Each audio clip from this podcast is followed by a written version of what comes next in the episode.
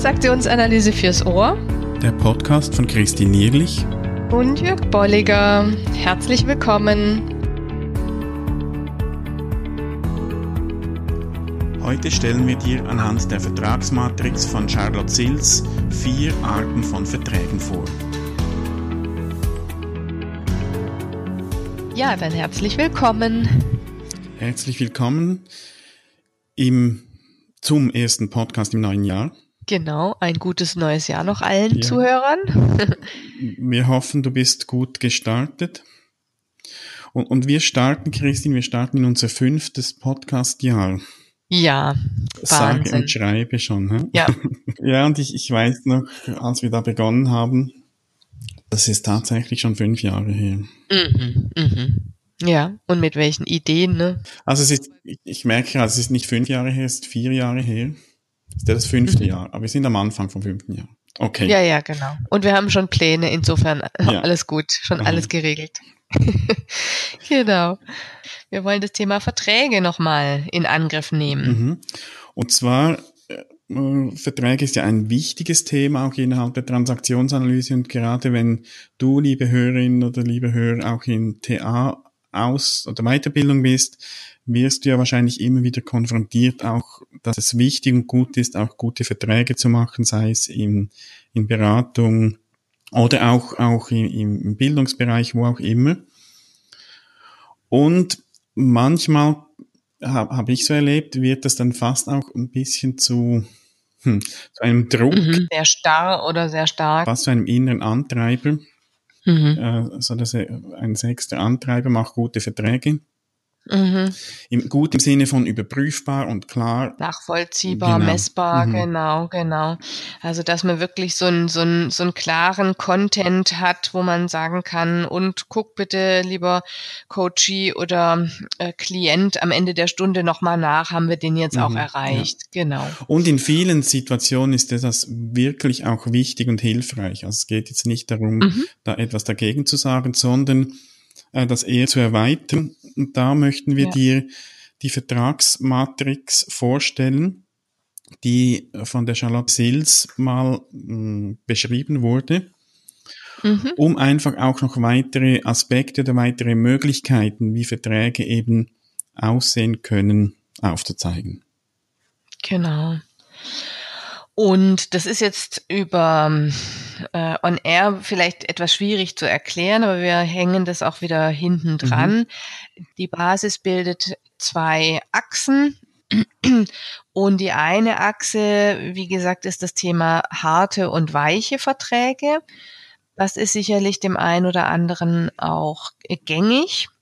Mhm. Und das andere bildet eine andere Achse, die sagt, da ist ein Selbstverständnis oder ich würde sagen eine gewisse Fähigkeit und und und ähm, ein Fortschritt an Selbstreflexionsfähigkeit da und die andere ist eher da ist eher mhm. weniger mhm. da und und ich denke eben Selbsterkenntnis auch in Bezug auf das aktuelle Thema also die, genau. die Charlotte Sins ja. schreibt dann auch irgendwo dass eben das eigentliche Problem entweder schon klar ist der Klientin oder dem Klienten mhm oder eben nicht. Und das sind dann diese beiden Pole. Mhm. Also es kann durchaus sein, dass eine allgemein gute, reflektierte Person vielleicht irgend in einem Punkt einen blinden Fleck hat oder merkt, da läuft etwas nicht so, wie ich es gerne hätte, mhm. aber noch nicht sieht, was denn das eigentliche Problem ist, das da zugrunde liegt. Ja, okay. Und dann hätte sie in diesem speziellen Aspekt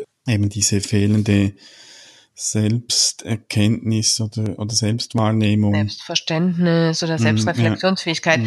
würde ich jetzt auch äh, zu dem, zu dem mhm. Thema nochmal sagen. Genau. Ja.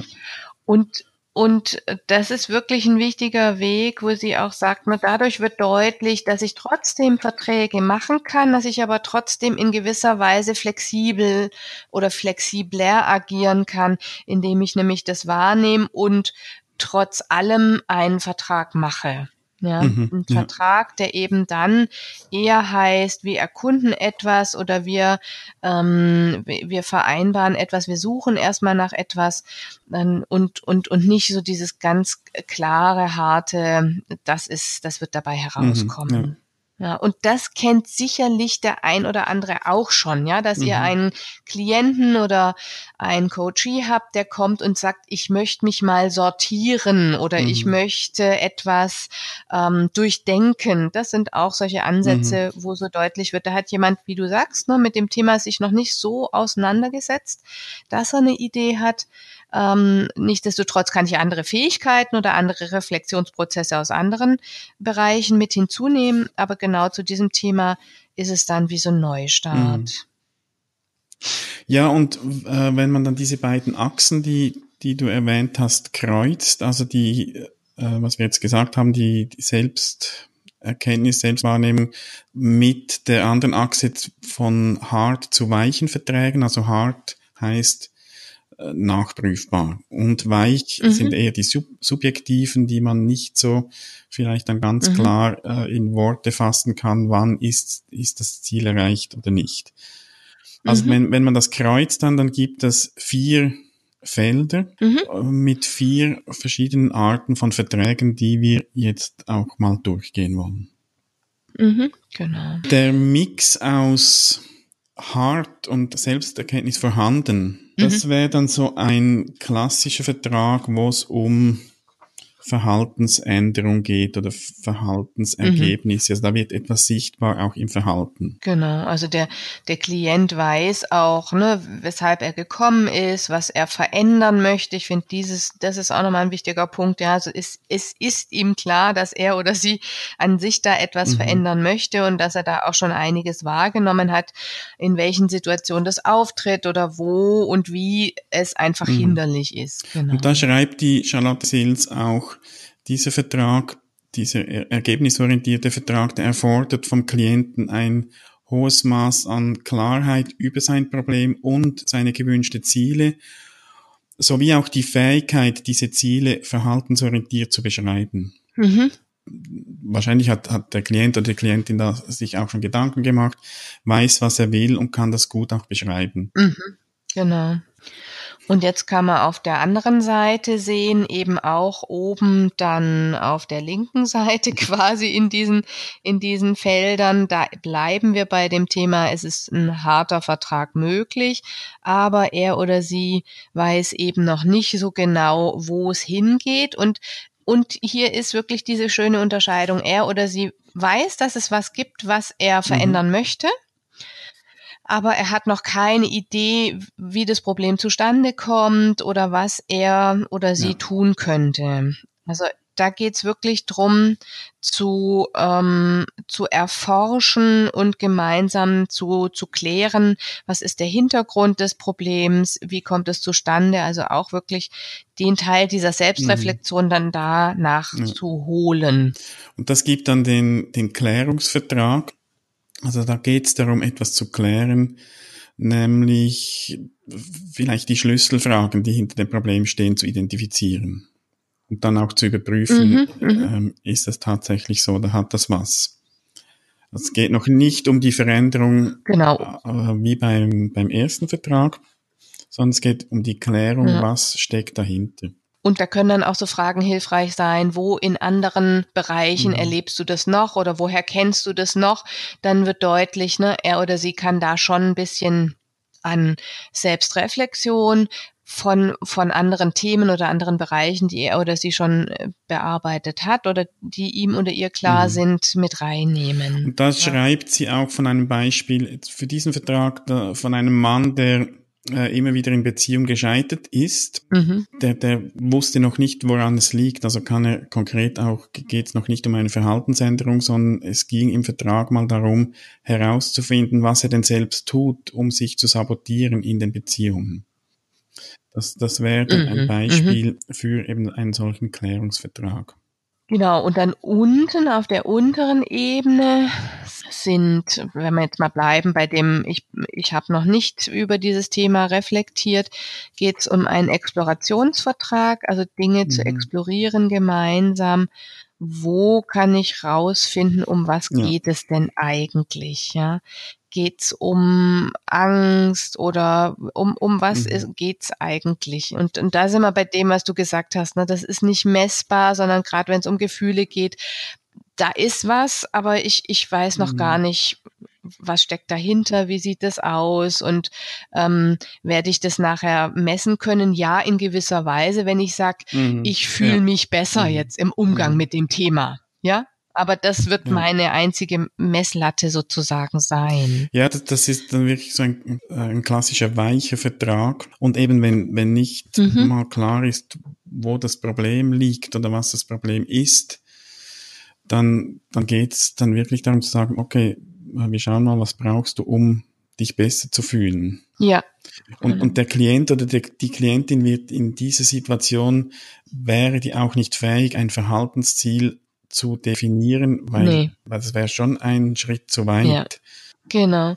Und es wird schön deutlich, ne, so wie du am Anfang gesagt mhm, hast, dass ja. das dann noch folgen kann, ja, in einem weiteren ähm, Zeitraum von neun Sitzungen. Aber hier geht's jetzt wirklich erstmal drum, es mhm. kommt jemand und sagt, ich möchte mich besser fühlen, mir geht's so schlecht, ich habe immer wieder Ängste oder inneren Stress. Ähm, dann, mhm. dann gilt's erstmal das zu erforschen. In welchen Situationen ist es, wann mhm. kommt es auf und und und, ja. Und, und das ist erstmal eine ganze Sammlung, die, die da ähm, auf dem Tisch liegt und die sortiert wird in, in gewisser Weise, beziehungsweise wie gesagt fast noch nicht sortiert wird, sondern wirklich eher mal geguckt, was liegt da, fehlt da noch was, was, wie geht's dir sonst mhm. noch? Ähm, also diese ganzen Dinge zu erforschen. Was ich hier manchmal dann auch mache, wenn es darum geht, so mit ähm, der, der Idee, ich, es geht darum, mich besser zu fühlen, mal das am, am Anfang auf einer Skala schätzen zu lassen. Wie, wo würdest du dich auf einer Skala von eins bis zehn mhm. einschätzen in Bezug auf dieses Problem? Wie geht's dir da? Und da sagt dann vielleicht äh, die betreffende Person, ja, ich bei drei. Und dann kann man mal fragen, so, so rein jetzt ähm, von deinem Empfinden her, subjektiv, wo möchtest du sein nach dem Coaching oder nach der Beratung? Und dann gibt es trotzdem mhm. so eine, wenn auch subjektiv, aber trotzdem so eine Möglichkeit auch äh, Fortschritte zu überprüfen. Und trotzdem ist es noch nicht ein harter mhm, Vertrag, weil genau. es ist ja nicht wirklich auch von außen her sichtbar, sondern es ist das, das subjektive Empfinden der betreffenden Person. Ja.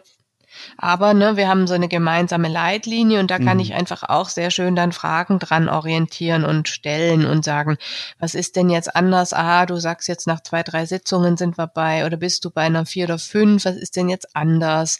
Ähm, ne, wie fühlt mhm. sich denn anders an? Also das ist schon sehr, sehr hilfreich, dann ähm, auch mhm. dem, dem Klienten nochmal deutlich zu machen, ja. Es hat sich anscheinend was verändert und was hat sich denn wie verändert? Was hast du denn dazu getan? Ja. ja. Dann die vierte Form, das ist so der Mix aus weichem Vertrag mhm. und Selbsterkenntnis vorhanden. Da äh, finde ich, also das finde ich sehr schön. Mhm. Äh, die, die Charlotte Sils beschreibt dann das auch als äh, Autonomievertrag, sagt sie, könnte man dem sagen. Und die beschreibt ein Beispiel von einer Klientin, die mhm. in Therapie war wegen, ich weiß gar nicht, irgendwelche Ängste oder keine Ahnung.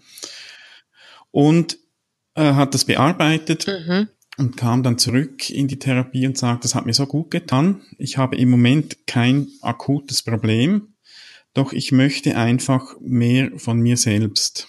Mhm. Und, und das gab dann diesen weichen Vertrag ja. mit Selbsterkenntnis vorhanden.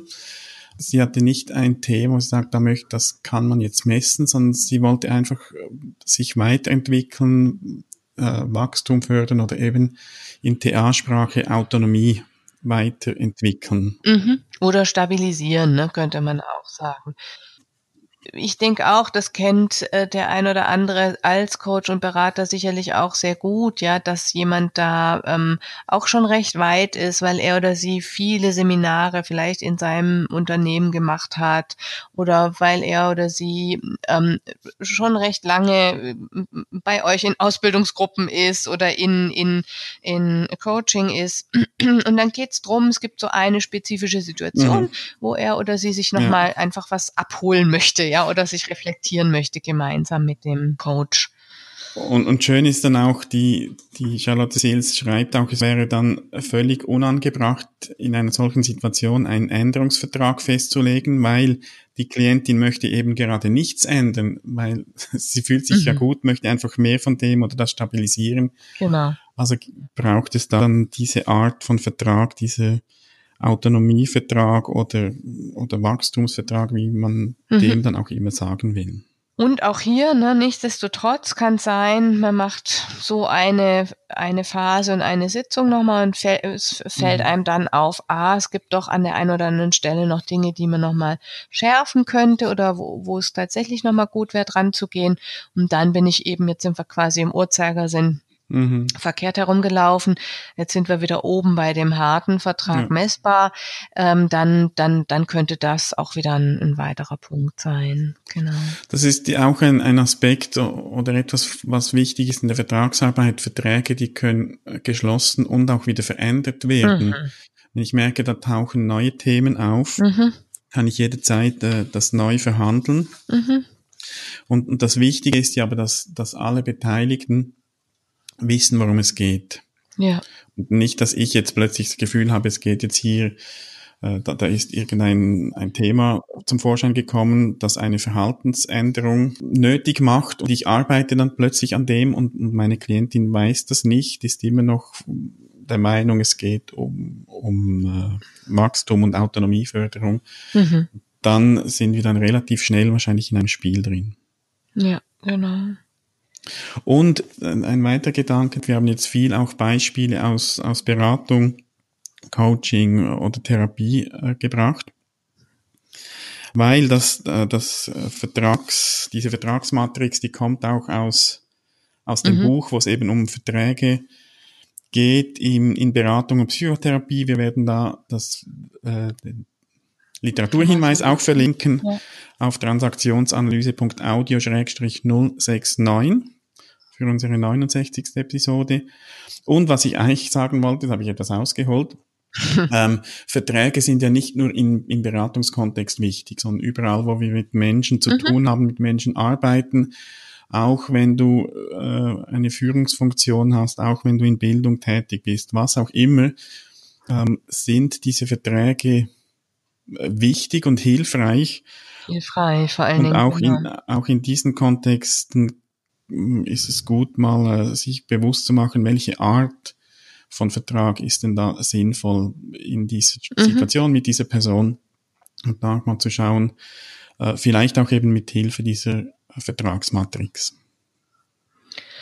Und wenn äh, du in Ausbildung bist, dann ist es auch nochmal interessant, darüber zu gucken und zu sagen, in welchen der vier Felder bewege ich mich häufig und woran liegt es? Liegt es an meiner, ähm, weil es mir gut gefällt und gut tut und leicht fällt auch vielleicht diese Verträge zu schließen? Oder sind meine Klienten aus diesem Bereich, passt es eher ganz gut? Oder was sind da so mhm. die Hintergründe? Und wie könntest du die anderen Bereiche auch mal ausprobieren oder mehr nutzen? Ja. Und da dürft ihr gerne auch in den Show Notes unten etwas dran genau. schreiben genau. oder auch gerne noch Fragen stellen, mhm. wenn ihr das möchtet. Ja, da sind wir schon beim Aufruf. Meldet euch. Äh, wir erhalten immer wieder auch in letzter Zeit vermehrt Rückmeldungen, sei das als Kommentar über Facebook, per Mail. Und das ist für uns einerseits sehr ermutigend. Und es gibt so auch die Möglichkeit, auch noch Fragen zu klären, die vielleicht noch offen sind. Und wir sind auch immer wieder offen für Themenvorschläge, wenn es etwas gibt, das du gerne mal in Podcast-Form hören möchtest. Mhm. Und es hat irgendwie mit Transaktionsanalyse zu tun, dann äh, darfst du uns das gerne mitteilen, dann ähm, greifen wir das dann auch mal auf. Mhm. Genau, oder wenn ihr Dinge entdeckt, also das war auch in letzter Zeit sehr schön, dass der ein oder andere gesagt hat, Mensch, ich hätte gern das runtergeladen, der Link mhm. funktioniert nicht oder könnt ihr mir nochmal dies oder jenes schicken. Also sehr gerne seid ihr herzlich eingeladen, in Kontakt ja. zu treten. Gut. Das wäre es gewesen von der ersten Episode 2019. Die nächste kommt bestimmt. Mhm.